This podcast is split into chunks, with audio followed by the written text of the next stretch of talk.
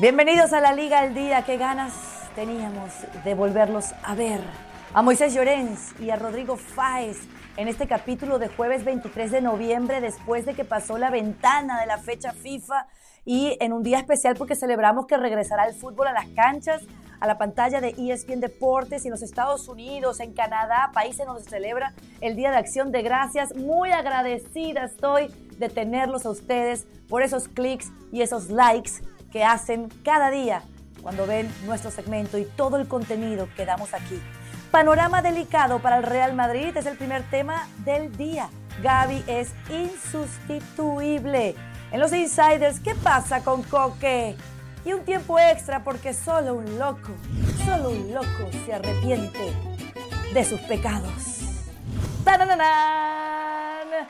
Y así comenzamos. Comenzamos con el Real Madrid porque es larga la lista de los lesionados que han caído en el equipo de Ancelotti. Vamos a ponérselas en pantalla, porque el último fue Vinicius Junior.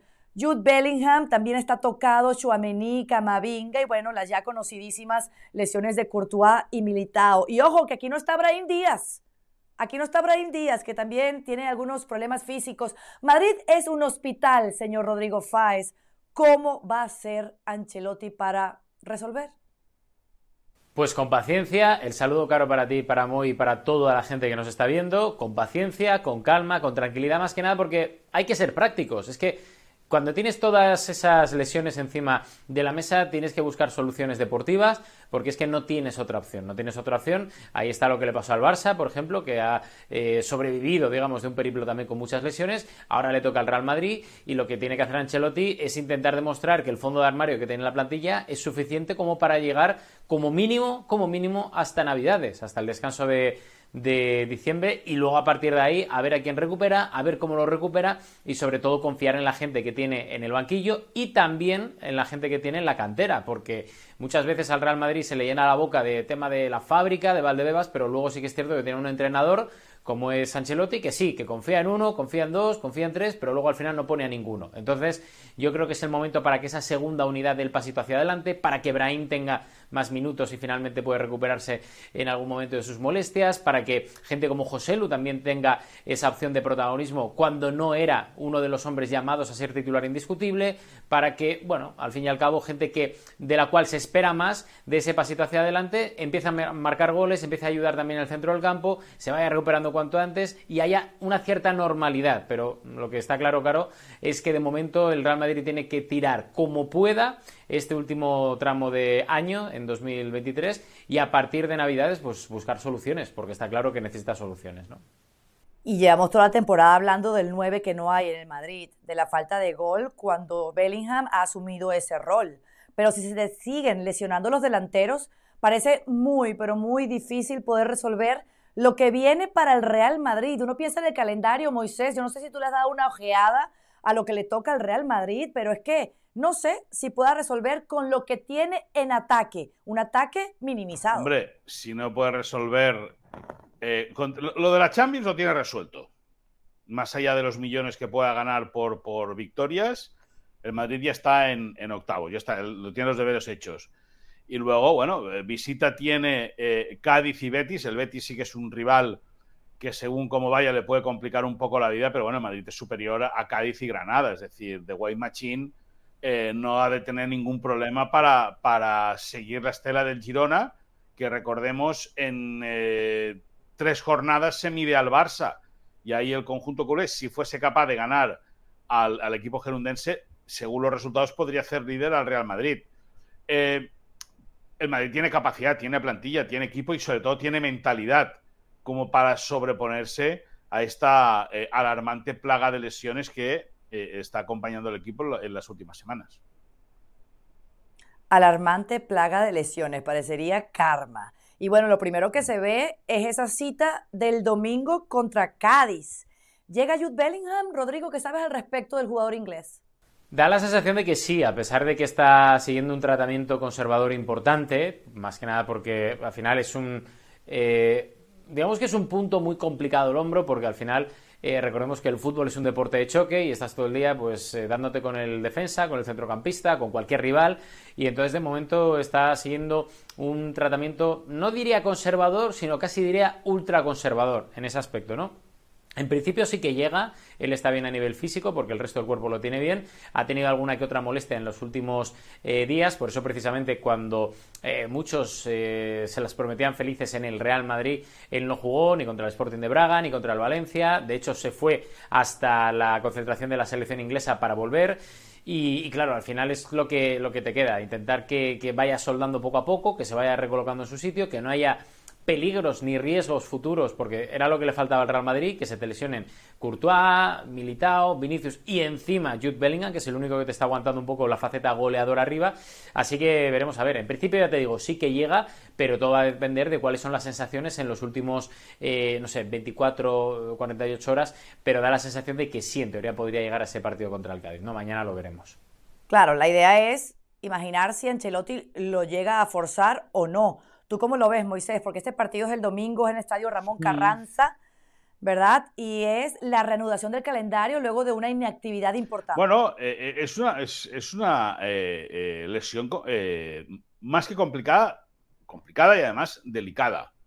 Porque como bien decía Rodrigo, el contacto es continuo y esa zona o la tienen te lo digo por casos de, futbolistas que hemos conocido a lo largo de este tiempo o que, que Rodrigo y yo hemos tenido relación personal con ellos, a los cuales no se les ha curado bien eh, una luxación, una salida de hombro y al cualquier mínimo golpe se les, se les sale la, zona y se la han de volver a colocar y al final tienen, acaban siendo eh, operados evidentemente ese tratamiento conservador que le está llevando a cabo los servicios médicos de Madrid tienen que dar su, beneficio, su, resultado. Yo, esta mañana hablando con Rodrigo, él sí que, sí que bueno, me, comentaba cuando desde, desde, el Club Blanco le, le, informaban antes de la sesión de entrenamiento que Bellingham iba a cumplimentar toda la sesión como así ha sido, ¿no? Yo entiendo también la cautela con la que Rodrigo eh, se toma la, este tipo de historias, porque si ahora dice que va a jugar y luego no juega, la gente se te echa encima. Eh, y en ese sentido, tanto Ancelotti, el propio jugador, como los servicios médicos del club saben que en un salto, en una mala caída, como, que es como se lo produjo, eh, eh, en, un mal, golpe, puedes, puede recaer y una recaída sí que sería mucho más grave. Por lo tanto, haría bien el Madrid de, evidentemente, ultimarlo todo, tomar la mejor decisión posible, futbolísticamente, evidentemente, para el equipo es necesaria la aparición de Jude Bellingham, pero yo creo que Ancelotti va a correr riesgo cero siendo un viejo rockero de esto, sabiendo cómo van este tipo de lesiones y si hay un mínimo riesgo de que, de que Jude Bellingham pueda recaer o que recibiendo cualquier golpe se lastime de nuevo, vamos a ver si nos esperan algunos días más. Estoy completamente de acuerdo contigo, así debería ser y lo sabremos Gracias a ESPN Deportes, ESPN Plus, porque nosotros tenemos todos y cada uno de los partidos del fútbol español. Esta visita del Real Madrid a Cádiz, domingo 12 y 15 hora del este, por ESPN Deportes, lo ves en televisión y lo puedes bajar por streaming a través de la app. Pasamos al Barcelona porque también el virus FIFA ha afectado muchísimo lo que fue ese partido de España contra Georgia, la lesión de Gaby que dejó pues caras largas y mucha preocupación porque es el jugador más utilizado por Xavi. Deco tiene un punto, y yo quiero hablarlo con Moisés, porque dice que eh, la FIFA paga una indemnización a partir del vigésimo octavo día de lesión que es algo que está mal porque las lesiones habitualmente son de tres semanas.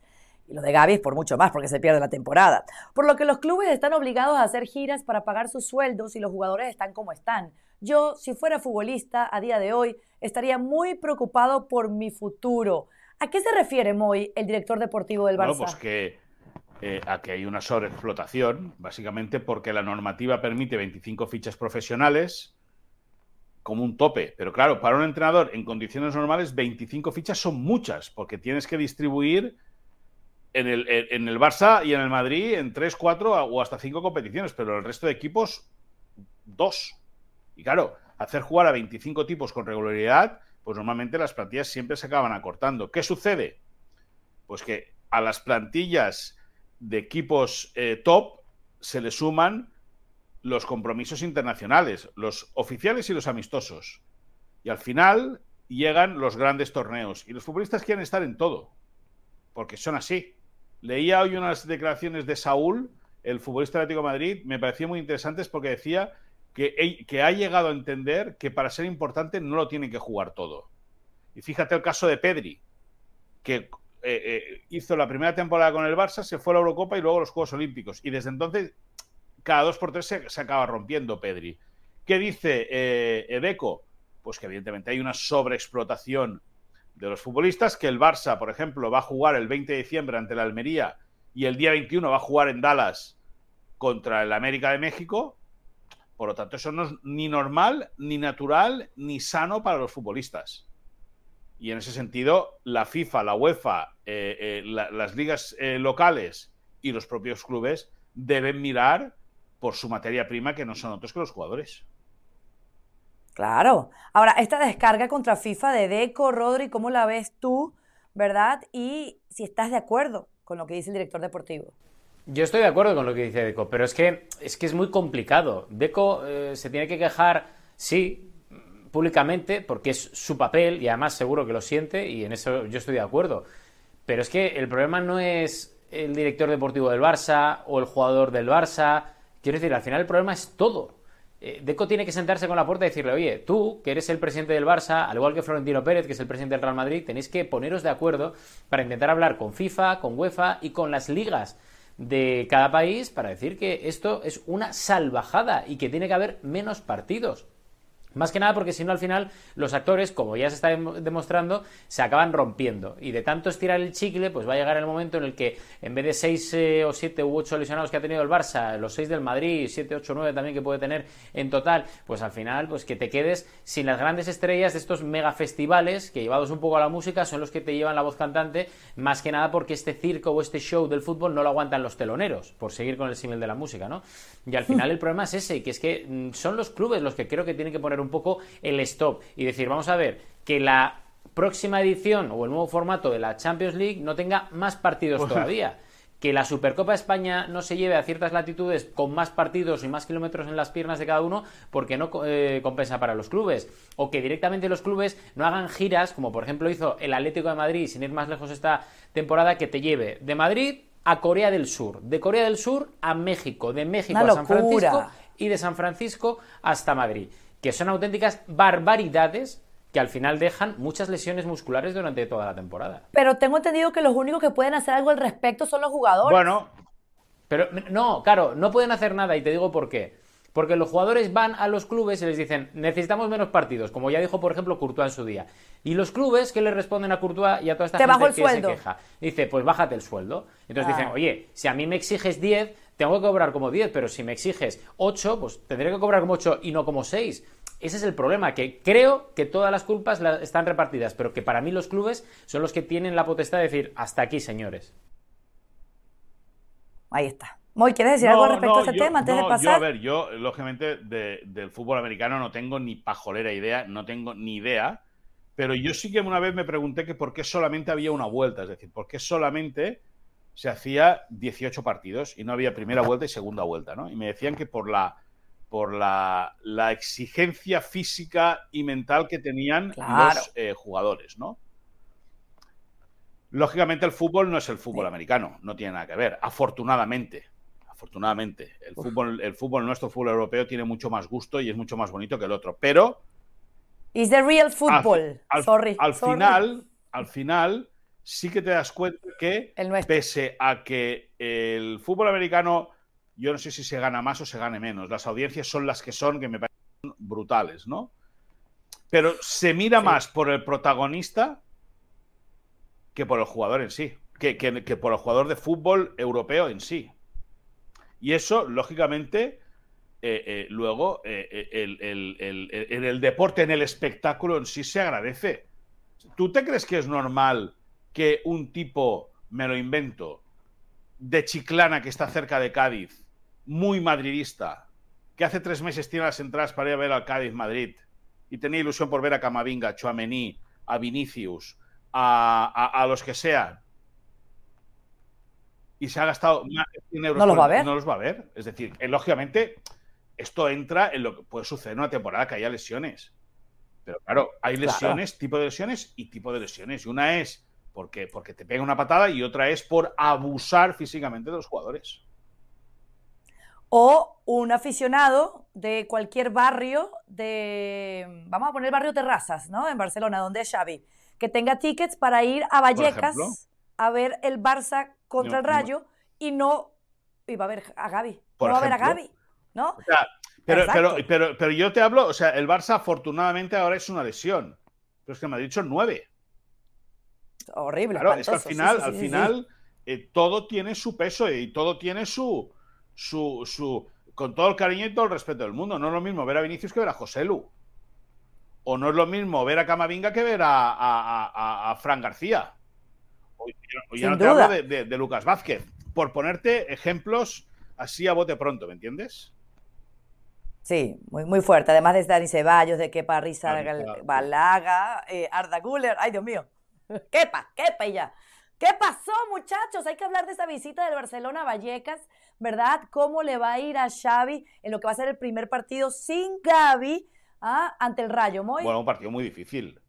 Un campo muy pequeñito, con un equipo que viene a hacer la presión muy alta siempre, que sabe cómo ahogar al rival, con un técnico Francisco que es muy temperamental, eh, con una afición, la del Rayo, que insiste mucho, es, es una afición valiente, eso evidentemente contagia mucho al equipo y el Barça o lo tiene muy claro, o el Barça sale con una actitud completamente diferente a la de Granada, San Sebastián o la del día del Alavés, o sale con una actitud completamente, radicalmente diferente, o no te extrañe que veamos repetido lo que sucedió en Granada, en, San Sebastián y contra el Alavés en Montjuic, es decir, que, que, en la primera acción del partido el equipo rival ya pueda marcar gol.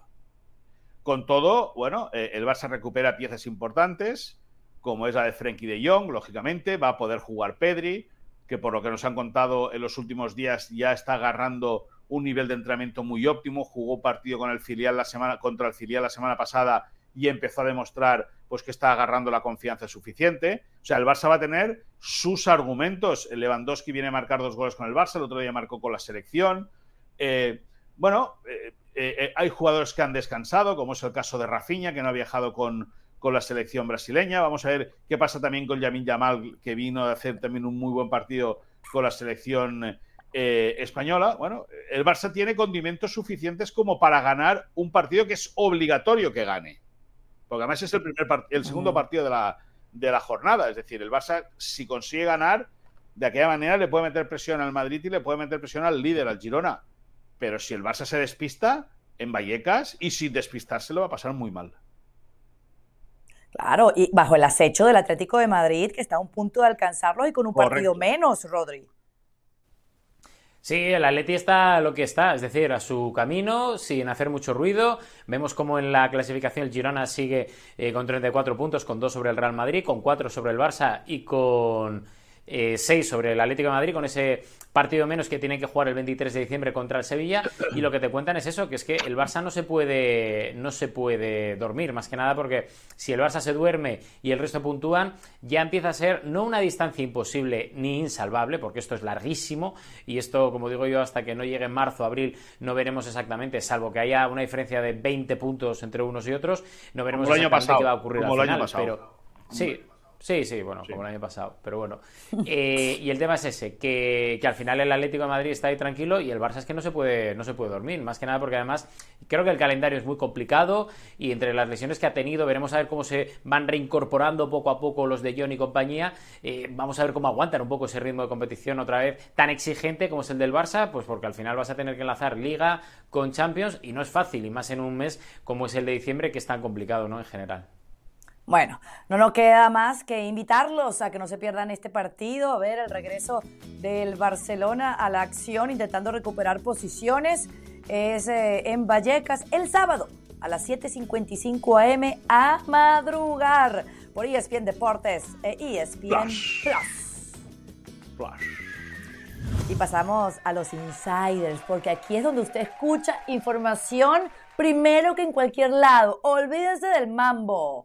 A ver, Moy, ¿Me tienes un reporte de cuáles son las camisetas más vendidas temporada 23 Sí, y te van a sorprender, porque son eh, Lewandowski, Pedri, Gavi, Alexis Putella, Puro Barça. Alexis Putella y Aitana Bonmatí. No, digo de, las camisetas del Barça, ¿eh? es decir, que de las cinco más ah. vendidas, dos, dos son de fútbol femenino, que es eh, Aitana Bonmatí, la mejor futbolista del mundo, y Alexia Putellas, que era de la que ha heredado ese, distintivo la, futbolista catalana, ¿no?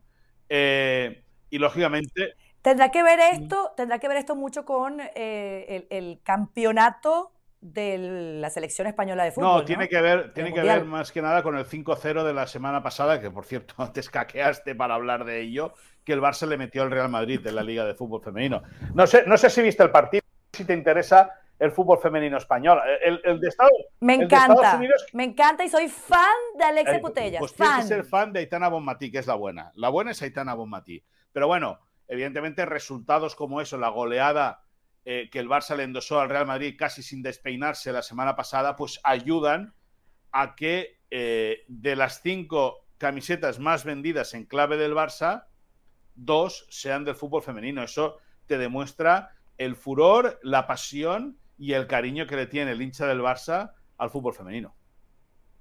Y me imagino que ayudará a, bueno, hacer sanar esa herida de lo que hizo el Real Madrid masculino en el clásico al Barcelona. De alguna manera se sanan las heridas. Tampoco, tampoco te creas, porque como el Barça viene siendo el campeón de ah. Liga aún, yo creo que otros vienen por detrás. Lo, están intentando, el Madrid lo está intentando. Tranquilo, tranquilo, tranquila, tranquila, tranquila. A ver, hay cosas importantes que hablar, porque ¿cómo está la renovación de Coque, Rodri? Va bien, va bien, va bien la renovación de Coque en una pieza que hemos publicado esta mañana también en ESPN, en la página web de ESPN Deportes, contando un poco los entresijos, ¿no? Primero que la intención tanto del Atlético de Madrid como de Coque es la de renovar el compromiso del capitán colchonero, que termina contrato a finales de esta temporada, en junio de 2024. Segundo, porque ya está entrando en esa última fase en la que quedan ciertos flecos importantes, como es obvio, pero también eh, muy salvables. Y las dos partes te dicen que, a pesar de que todavía no está firmada la renovación de Coque por el Atlético de Madrid, son optimistas. Y luego sí que es cierto que probando un poco lo que es Coque. Primero, a nivel de compromiso por parte del club del Atlético de Madrid, que en su día le hizo debutar en un partido frente al Barça en 2009 y que desde entonces solo ha vestido, al igual que en categorías inferiores, la camiseta del Atlético de Madrid. Y también por parte del jugador de decir, sigo confiando en mi equipo, quiero llegar a ser un One Club Man de los últimos supervivientes que puede haber. No tengo opciones, afortunadamente, ni ningún tipo de prioridades externas, ¿no? de irme a otro tipo de ligas, por lo menos de momento, y lo que quiere Coque es eh, seguir en el Atlético Madrid, seguir siendo el, capitán. Va a hacer además, por lo que nos cuentan eh, fuentes del entorno del jugador, un pequeño sacrificio, al igual que hizo Simeone para bajarse un poco la ficha y ayudar de esa manera al club. Y ya os digo que eh, estamos en esa última fase en la que se tienen que arreglar un par de cosas que vienen del pasado y que a partir de ahí, digamos, que, que ya se va a arreglar todo, se va a firmar y estaremos ante una renovación que se puede esperar ya en las próximas semanas para ver beneficio del Atlético de Madrid y obviamente también de Coque, que es un hombre ejemplar a todos los niveles. ¿no? Renovando a todo el mundo, el Atlético de Madrid muy bien. Ahí además metiendo presión en la tabla de posiciones. Por otro lado, en época de vacas flacas, cualquier remanente suma. Y me refiero al Barça, hay un dinerito extra que sería bueno para la causa. Sí, porque, porque eh, eh, a colación de lo que hablamos anteriormente, el Barça eh, eh, tiene que exprimir a la, gallina de los huevos de oro, que son los futbolistas. Y el día 20 juega a las 7 de la tarde en el Estadio Olímpico ante la Almería. Y nada más acabar el partido, directos al aeropuerto y de ahí un vuelo charter a Dallas para jugar un amistoso. Que le reportará al Barça cerca de 5 millones de euros. Una cifra que por un partido no está nada mal. Y a eso, evidentemente, el Barça eh, hace números y trata de, bueno, de, rascar de aquí, rascar de allá. Y el otro día, hablando justamente del partido de fútbol femenino, de las chicas contra el Real Madrid, el clásico, el Barça lo llevó ese choque al Estadio Olímpico de Montjuic, metió a más de 40.000 personas y recaudó un millón de euros. Por lo tanto, que el fútbol femenino ya empiece a dar esas cantidades es importante y a esas cantidades se le suma lo que evidentemente acostumbra a tener el primer equipo como caché, y el Barça pues habrá visto cómo en cuestión de pocos días, entre los dos primeros equipos, el femenino y el masculino, pues pueden ayudar directamente a las arcas del club para tratar de ir a encontrar eh, el camino al cual eh, tanto Joan Laporta como Romeu, el vicepresidente económico, tienen en la cabeza para poder liberar al Barça de ese peso y de esa condena que tienen con el, eh, en la caja fuerte del, del Estadio Olímpico ahora. Pues qué, buena noticia, que logren el cometido. Ahora, por último, Rodri, quiero que me hables de Iker Bravo, este delantero que está allí en el radar, delantero del Castilla desde hace tiempo y que uno piensa en los problemas que hay arriba en el Real Madrid, uno dice, bueno, en algún momento estos chicos deben estar listos. ¿Qué es de su vida? Pues es una gran pregunta que se hacen en el Real Madrid. ¿Qué ha pasado con Iker Bravo, que es un jugador que llegó después de una lucha encarnizada por parte del Atlético de Madrid y del Real Madrid? Finalmente el equipo blanco se llevó al delantero a, Valdebebas y, no empezó mal del todo, pero hay, una, hay un problema de adaptación, un problema también de juego, porque no ha encajado en el Castilla, tampoco ha encajado 100% en el juvenil de Arbeloa. O sea, y cuando hablamos de que Raúl González Blanco y Álvaro Arbeloa no están confiando y no están felices con el rendimiento de Iker Bravo, pues es que algo pasa, algo pasa. Hemos preguntado al club porque ha habido muchos eh, reportes aquí en España, sin ir más lejos, el último ha sido el de los compañeros del diario Marca, eh, también un poco en la línea de las informaciones que nosotros manejábamos en los últimos tiempos, de que solo un milagro puede hacer que Iker Bravo pueda reconducir su situación en el Real Madrid y que no vuelva después de esa cesión al Bayer Leverkusen que me da la sensación de que después de desprenderse de él el Bayer Leverkusen eh, le buscará una salida diferente, distinta para, otro tipo de, clubes. Tiene por delante, sí que es cierto, Iker Bravo tiene por delante eh, seis meses en los que tiene que convencer al Real Madrid, en lo que tiene que además eh, intentar reconducir un poco su situación diaria, sus entrenamientos, sus rendimientos en el terreno de juego, centrar un poco, como quien dice, todos sus esfuerzos al campo y a partir de ahí intentar ver si, si el Real Madrid convence ese cambio de Iker Bravo, que de momento no está convenciendo. Eh, de hecho, te dicen que están bastante decepcionados con el rendimiento de Iker Bravo, pero que insisto, todavía tiene margen de maniobra para no dar por perdido al delantero de la cantera del Real Madrid. Veremos a ver, hay cambios eh, que se han producido, otros no, pero todavía tiene tiempo por delante. Pero vamos, es muy complicado que a día de hoy Iker Bravo pueda mirar en el Real Madrid más allá de. Déjame que te diga, Caro, que este es un futbolista criado en la cantera del Barça, que tuvo oferta para renovar. Eh, decidió irse al, como bien decía Rodrigo, al Bayer Leverkusen. El Barça tampoco puso mucho impedimento. Sí que creían que podía ser, sobre todo antes de llegar a la etapa de juvenil, que podía ser eh, un jugador interesante, pero también en el Barça eh, le, veían un comportamiento como muy díscolo, ¿no? Como muy, como muy soberbio, como muy subido. Y por eso el Barça tampoco se volvió loco cuando decidió irse al, al Bayer Leverkusen. luego, con, la, la guerra que tuvo eh, eh, con el Atlético de Madrid del Real Madrid para llevarse al jugador. El Madrid consiguió dos años de contrato y es verdad lo que dice Rodri. Al final, yo no sé lo que va a pasar menos, pero sí que es un jugador del cual se veían cosas muy, muy positivas, se veían cosas muy, muy buenas, pero que al final eh, esa actitud y esa manera de ser le pueden costar mucho y, y pueden acabar con su carrera, al menos en uno de los grandes de España. Solo por puntualizar una cosa, claro, eh, eso pasó en Barcelona. Aquí en Madrid están pasando otras cosas. No estamos diciendo que el comportamiento sea igual que en el no, no, no, no, no, en el Barça el comportamiento, el Barça comportamiento no era malo, ¿eh? Simplemente le veían actitudes díscolas, le veían, eh, eh, pues, pues, bueno, pues, pues un, niño que con, con 12, 13 años es internacional en las categorías inferiores de la selección española, pues se le veía, vino rápidamente una marca comercial a vestirlo de arriba abajo pues eso o, lo gestionas muy bien o la gente se vuelve tarumba ahí. Sí, sí, sin duda. Se, sabe, se sabe de esta cultura futbolística. Vámonos a la bronca del día, porque es el momento en donde ellos se enfrentan sin piedad. Y el tema de hoy, bueno, es que viene como anillo al dedo, porque aún con todas las bajas que tiene Carleto Ancelotti, el Real Madrid parece y es mejor equipo que el Barcelona. Esto es cierto. Y espérense ahí, todavía no van a arrancar porque Robert Lewandowski me ayuda a ponerle leña a este debate. Ha dicho, tras ser consultado, si podrá volver a lograr el pichichi esta temporada, que la temporada es larga, es muy difícil marcar muchos goles en la liga, pero somos el Barcelona y queremos ganar y lograr muchas dianas. ¡Tarán! Es el Madrid mejor equipo que el Barcelona. ¿Es cierto? Arranca. evidentemente. Evidentemente. De White Machine. lo dijo su entrenador que no necesitaba ningún refuerzo, no necesitaba Mbappé, no necesitaba ningún jugador que con la plantilla que tenía ya tenía suficiente.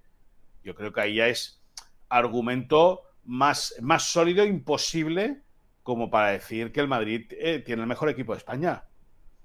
Eh, el líder en la Champions ya metió en octavos de final, eh, coqueteando con el Girona para meterse en para, ser el, esto, el líder en primera división bueno, eh, escúchame, es una pena que Arda Guller no haya podido debutar, pero bueno, el Madrid ahora tiene bajas importantes, pero yo, yo decía, ¿no? Hace un ratito que el tipo de chiclana que tiene entrada y que quiere ver a, a fulanito y acaba viendo a Lucas Vázquez, pues es una decepción, pero Lucas Vázquez es internacional con España. Por lo tanto, el Madrid tiene un equipo y está obligado a ser campeón no solo de liga, campeón de todo, porque así lo han eh, elaborado sus eh, cabezas pensantes y están convencidos de que el Madrid es el mm. mejor equipo de, España y del mundo y que lógicamente el Barça siendo campeón eh, actualmente de la liga tiene que tiene que esto no tiene que verse atacado metafóricamente hablando por el The White Machine la máquina blanca. Ah, ya acabaste, perdona, perdona. Perdona, Moy. Que no, no, lo está diciendo todo Moy, ¿no? Con sarcasmo, pero yo le quito el sarcasmo, le quito, le quito la ironía y al final, ¿el Madrid va por delante del Barça en la liga? ¿Sí o no? Sí, ¿no? Sino que la gente comente aquí abajo. Segundo, ¿el Madrid ha hecho mejor fase de grupos que el Barça en la Champions? Sí, sí, sí, sí. ¿Que Moisés Llorens copia todo lo que hago yo en esta sección? También. Pues al final es así, o sea, quien somos referentes o líderes, o quienes son en el terreno de juego eh, referentes y líderes, pues al final, pues es lo que hay. Suscitan todo tipo de, de imitaciones que en este caso son bastante, bastante más pobres que el original, ¿verdad, Moisés? Pero bueno, que, te he metido otra vez, que, te he metido ahí en el rinconcito y que de ahí no sales. Dame argumentos. No, no, pero, es que, pero ¿en qué rincón? ¿En qué rincón? si te estás metiendo con Arda Guller, que es un chaval de 18 años al que el Barça no pudo fichar porque no tenía cash. ya está. Te faltó decir José Lu, bota de oro, Arda Guller, balón de oro, y al final, ¿qué pasa? Que el Madrid encima coge va y gana Montjuic. Pero no me vengas a dame argumentos, dame argumentitos.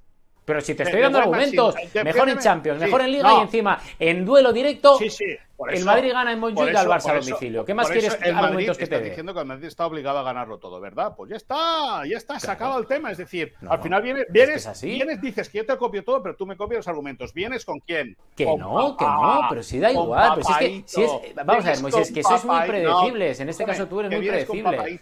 Dilo, ya dijiste lo de Lucas Vázquez que hace cuatro meses que no lo decías. No, no, pero escúchame. Lucas Vázquez. Escúchame, ¿tú qué quieres? Ya está. Escúchame, escúchame, pero dame un argumento. Es que no me has dado ningún argumento. No me has dado ningún argumento. ¿Qué, argumento quieres más allá de los resultados? pero, tiene más goles? escúchame, pero, entonces me estás diciendo, me estás diciendo que el Madrid está obligado a ganarlo todo, ¿eh? De White Machine, lo que yo digo de White Machine. No, no, Madrid, no lo digo yo. Es de White Machine. Y lo dice la historia. No, la historia no dice. La historia dice que el Barça es el actual campeón, pero bueno, allá tuvo. No, no, la historia dice que el Madrid es el campeón de todo a nivel histórico. Mejor club del siglo XX y de momento el mejor con coeficiente del siglo XXI. y si no, ya me dirás. En el siglo XXI, ya no estamos en el XX. Despierta un poco que. Bueno, pues en el siglo XXI mejor coeficiente que, por ejemplo, el Barça. Paco hace tiempo que se fue ya, ¿eh? Hace... No, tú céntrate en el tipo de chiclana, que no sé qué tendrás por ahí, que estás hablando del tipo de chiclana, que no sé, debe ser el primo perdido. De White Machine. Me encanta.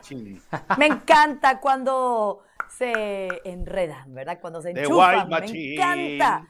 Ah, es que el madridismo sociológico te No, no, a vosotros sí que a vosotros sí que os, a vosotros a vosotros personalmente sí que te tiene loca el barcelonismo sociológico. Vámonos al tiempo extra hablando de madridismo. A Mourinho le preguntaron sobre la probable, ¿verdad? Casi anticipada salida de Carleto Ancelotti. El que quisiste fichar antes de Guardiola. Anda, tápate un poco. Madre mía, un, un entrenador descatalogado. Madre mía, ¿le damos por a Mourinho aquí? Al ser consultado sobre la posible partida de Ancelotti y la selección de Brasil, esto dijo Mo, ¿Brasil? Solo un loco se va del Madrid cuando el Madrid lo quiere. Y ese he sido yo. El único. Después de tres años el presidente quería tanto, tanto, tanto que siguiera, pero fui yo quien decidió. Un loco. Seguro que al mínimo gesto de Florentino Carlos se queda. Es perfecto para el Madrid y el Madrid es perfecto para él. ¿Están de acuerdo? A ver, yo, quiero y me gustaría que Ancelotti se quedase porque creo que es un grandísimo entrenador. Ahora, yo también. Eh, con todo respeto, con todo respeto a Mourinho, lo de que pasé los tres años y el presidente dijo que me quedara y yo decidirme, bueno, bueno, con todo respeto a José ah. Mourinho, creo que no fue así la historia, ¿eh? ¿Cómo creo, ¿Cómo creo. fue? ¿Cómo fue? ¿Cómo fue? No, hombre, pues al final el Madrid se cansó un poco de todo lo que estaba conllevando a nivel de imagen. el Barça le pegaba cada meneo de miedo. Sí, pero bueno, mira, eh, en el Barça de Messi, aquella década, el Madrid consiguió más títulos europeos. Que es lo no, que te en aquella época no. En los tres años de Mourinho ya te digo yo que no. No, no, de Mourinho no, pero digo Vale, vale, vale, pero, los tres años de Mourinho no. Los tres años de Mourinho hubo tragaderas bueno, que el tema, que Mourinho a Mourinho no se fue, no le renovaron, ya está. O sea, es que, es que no hay otra historia. Y precisamente trajeron a Carlo Ancelotti al Bernabéu para intentar aplacar un poco los ánimos mediáticos y sociales que había en contra del Real Madrid. Y mira, con todo lo que al, final se llevó de ruido Mourinho y la calma que trajo el señor Ancelotti, consiguió la Champions, cosa que Mourinho... Ahora, también te voy a decir una cosa, ¿eh? eh, eh Mourinho, eh, Mourinho, Ancelotti, hay que, hay, que, hay que explicar bien, algún día lo explicaremos, cómo llega en esta segunda etapa porque cuando le llaman para pedirle consejo, él dice que el, que el, hombre ideal es él, y a partir de ahí el Madrid activa la opción de Carleton Ancelotti. Eh, pero, pero bueno, al final, eh, eh, es que Mourinho, de, vez en cuando, como es un técnico ya descatalogado, que por ejemplo no, está en la Roma. Bueno, sí, está en la Roma, perfectamente. Pero el año pasado, cuando, cuando eh, le pasa la mano por la cara en la final de la Europa League, el tío fue incapaz de reconocer que le había ganado el Sevilla. Aunque fuesen los penaltis. Sí. Aunque fuesen los penaltis. Por lo tanto, será. Sí, pero bueno, que, es muy mal perdedor. Que, consiguió llegar con la Roma a la final de la Europa League. Hay otros equipos que pues no. Muy bien, perfecto, pero, pero no la ganó. Y cuando, y cuando le tocó demostrar la grandeza del entrenador de la Roma, no tuvo esa grandeza. Por lo tanto, yo creo que Mourinho de vez en, tengo una pregunta. tengo una pregunta. cuando Mourinho, perdona Carolina, busca foco mediático y ahora lo ha encontrado en sí, sí, sí, sí. ¿Florentino vería a, si a Mourinho cuando tenga que reemplazar a Ancelotti? ¿O está descartado completamente del madridismo? El técnico no, a día de hoy no. Portugués. A día, de hoy ya lo contamos, Caro, que si se va Ancelotti, que yo siempre he dicho que no ha firmado por, por, por Brasil, pero si se va, que el favorito a día de hoy es Xavi Alonso. Veremos a ver en el futuro qué pasa, pero a mí me resultaría muy complicado que Mourinho volviera al Real Madrid. No es posible, ¿eh? yo no estoy diciendo que sea imposible, pero me, parecería muy complicado. Claro. A lo mejor de agua, a lo Vamos a despedir ya. Sí que podría, porque con Xavi Alonso se llama muy bien. O de traductor, como estuvo con Bobby Robson en el Barça. ni más ni menos. Vamos, voy a aprovechar y voy a cerrar ya antes de que empiece cierto personaje a echarle tierra a cierto equipo. Que vamos ya, que hemos terminado en peace of mind, ¿verdad? Todos buenos y lindos, dándole gracias a la vida. Gracias a producción por ese tremendo trabajo y estoy feliz de que haya regresado la Liga al Día, ya lo saben. Próximo lunes nos volvemos a encontrar después de la fecha 14 del fútbol español, esa que usted ve por todas las plataformas de ESPN Deportes en los Estados Unidos. Los quiero. Feliz fin de semana. Y gracias a ti, Caro. Sí, porque si es a ti. no, habló.